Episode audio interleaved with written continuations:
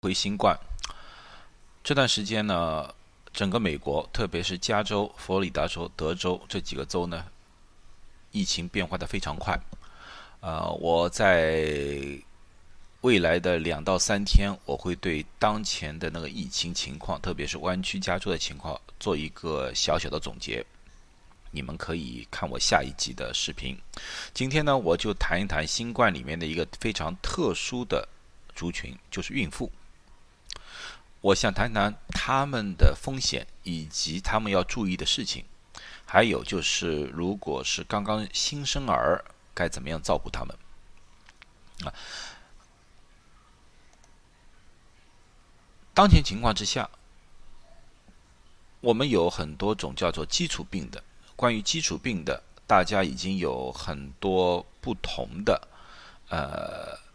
列表，举个例子说，肥胖啊、高血压、心脏病啊、肺病啊都有。在基础病里面，还有一项他们特别列出来了，就是孕妇。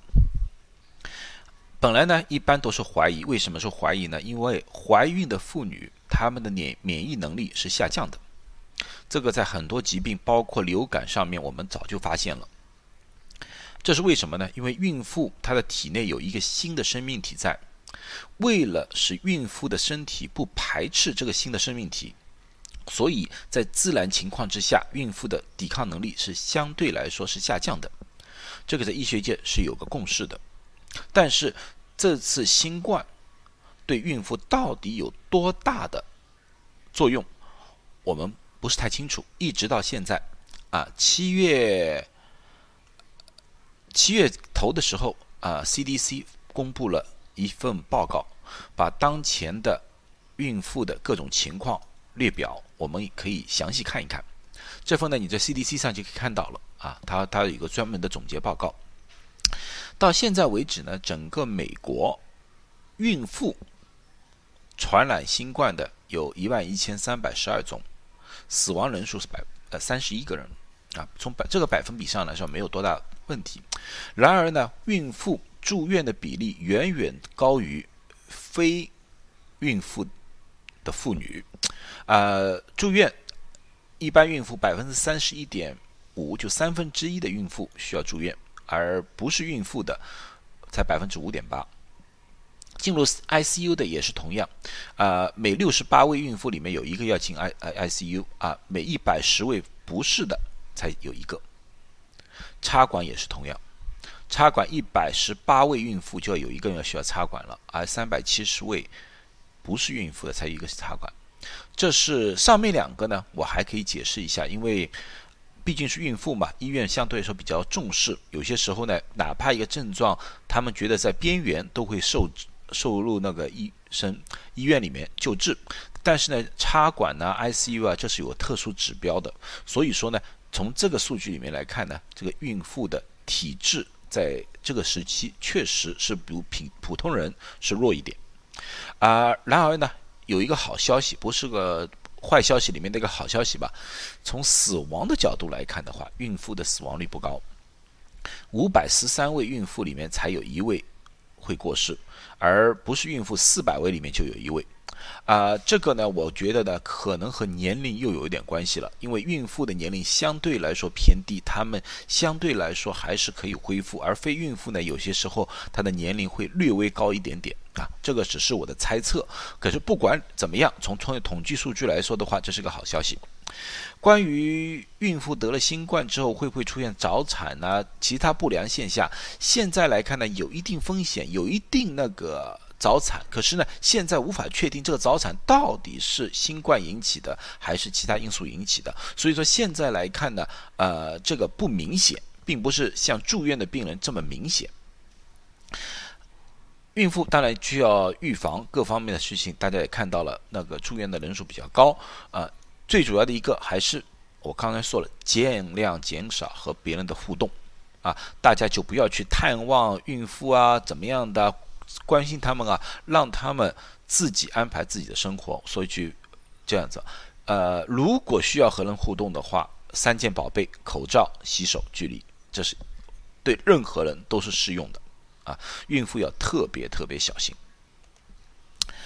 呃，其他注意的事项，有人说那个孕妇，我们过去孕妇每个月都要进行一次产前检查，每个月医生都要给你跟进。现在要不要去？还是要去啊？如果你不去检查的话，那对那对你的孩子什么的都并不是件好事。可是呢，你去之前呢，千万要注意好怎么保护好自己，就是开始的时候就要和诊所进行一个良好的沟通。让诊所告诉你你要注意什么，你也要告诉诊所他们要注意什么，这是你对你自己的负责，也是对孩子们的负责。你去诊所之前啊，你先打个电话给诊所，告诉诊所啊，我具体是哪一个时间要到你们诊所里面来啊，我需要准备什么，我需要戴什么样的口罩，需要穿什么样的衣服，需要准备点什么东西，把东西都准备好了，不要急急匆匆的。过去呢，去诊所呢，大家都说啊，你们早点来啊，呃，坐在那边等吧。现在不要，因为现在诊所的候诊室最多只能有一位病人在里面。你如果早去的话，他可能就不让你进去，在外面要等着。这样子的话，对你来说可能并不是件好事。啊，所以说呢，差不多时间到就可以了。你也同时可以问一下诊所，他们进行了一些什么样保护措施？比如说，他们戴了是不是戴口罩了？戴怎么样的口罩？他们诊所多长时间消毒一次？诸如此类的，你都可以和诊所沟通一下。那么你也放心，他们也放心，大家都要放心，因为他们保证进去会来帮你量体温呐这种东西。如果你们对他们的防疫措施感到不满意的话，你是可以提出来的，因为这是你的权利。一般怀孕妇女都要吃那些药物，就是那个 prenatal vitamin，就是孕妇的维生素啊。现在当前的疫情情况之下呢，最好能三个月拿一次，就是那种三月三个月拿一次，看看行不行。如果行的话是最好，因为这样子的话呢，你可以少跑几次药房啊这种东西。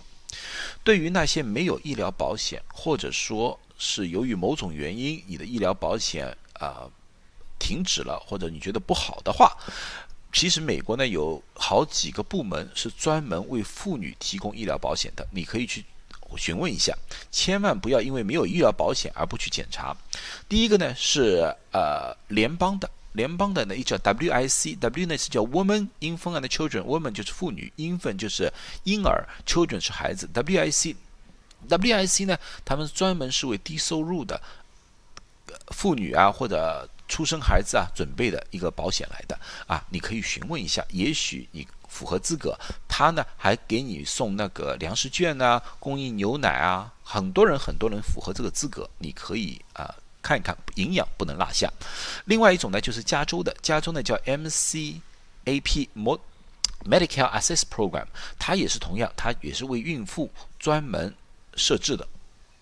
这些你在。如果你没有保险的话，可以和附近的卫生部，啊，呃，像旧金山的那个卫生局啊，或者说卫生部门啊，你都可以去询问一下，他会告诉你谁可以帮你，啊，如果你感觉到了一个应紧急情况，呼吸不顺畅啊，什么什么，就马上寻找治疗，不要耽搁，千万不要耽搁，因为现在美国，呃，那个新冠的治疗相对来说还是免费的，测试也是免费的。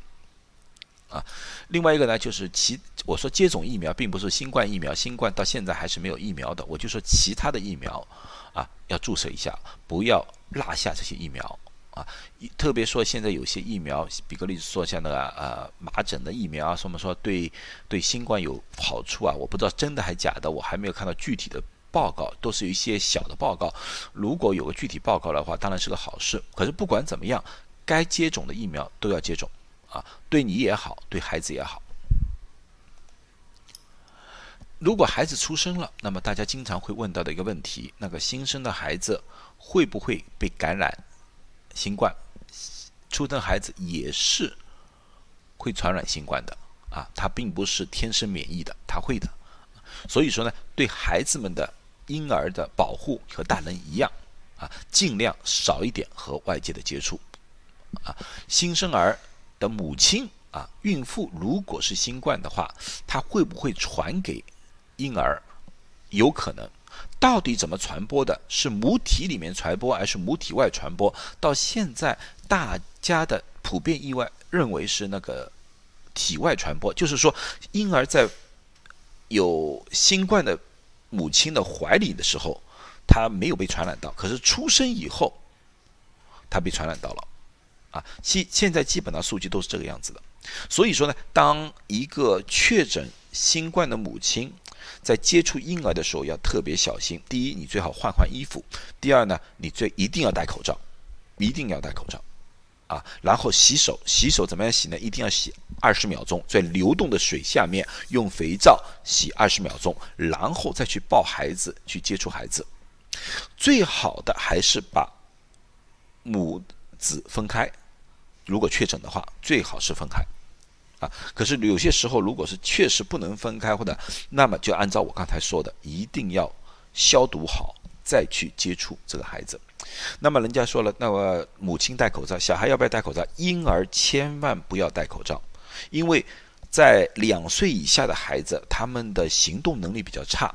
如果戴这个口罩，他呼吸不顺畅的话，他可能会造成窒息。所以对这些孩子特别特别要小心，因为他们是不能戴口罩的一群人。啊，是不是用母奶去喂养孩子？现在看来是最好是这样子，因为在母奶里面现在还没有发现有新冠病毒，所以用母奶喂养是最好的。可是还是同样，如果说这个母亲是确诊新冠，用母奶喂养的时候，你一定要消毒好，再去喂养这个孩子，啊，不要直接的就像喂养，你口罩啊啊，你洗手啊这些东西啊，都全部要弄好了再去，啊，呃。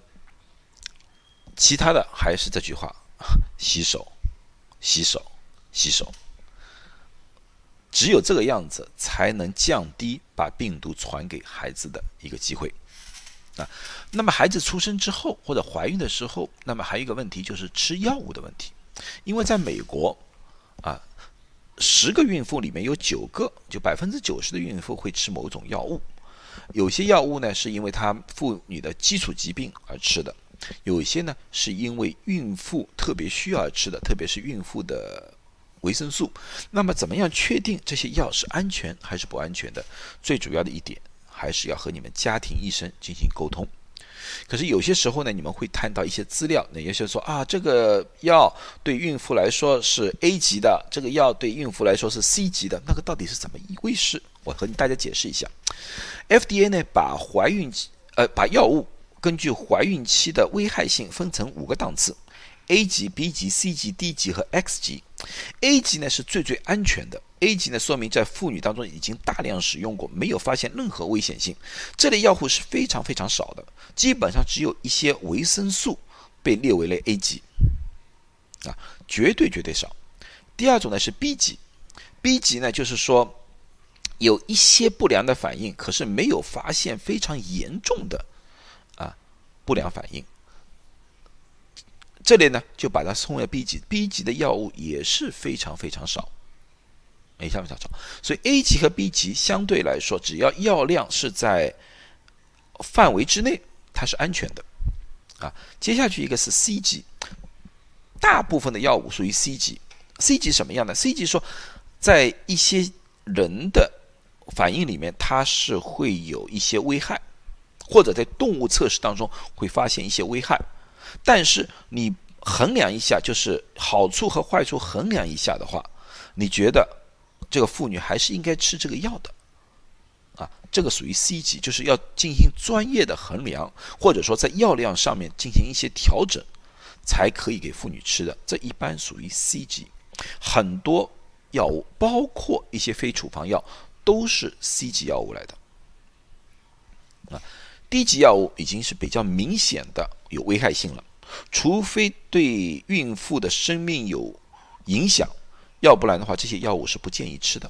和 C 级不同，C 级只要药量合适、用量合适，你就可以吃。低级一般的情况下，除非有生命危险，是不建议吃的。啊，X 级这个药物是绝对不不能吃的，因为对孕妇是没有什么好处的。啊，危害性远远大过。好处，这是 X 级的，呃，可是有些药物呢，在有一些剂量的时候属于 A 级。举举个例子说说，是维生素 A，维生素 A 在正常量的情况之下，对孕妇和对孩子是有很大的好处的。它可以呃减少孩子的呃眼睛那个夜盲症，很好的啊。可是维生素 A 如果超量的话，它可能就变成低级了，因为对孕妇有很大的影响，啊，甚至可能出现早产的现象。所以任何一个药都是需要一定的量，千万千万不要听一些网上的东西说啊，某些药物很好，自己去大量的使用。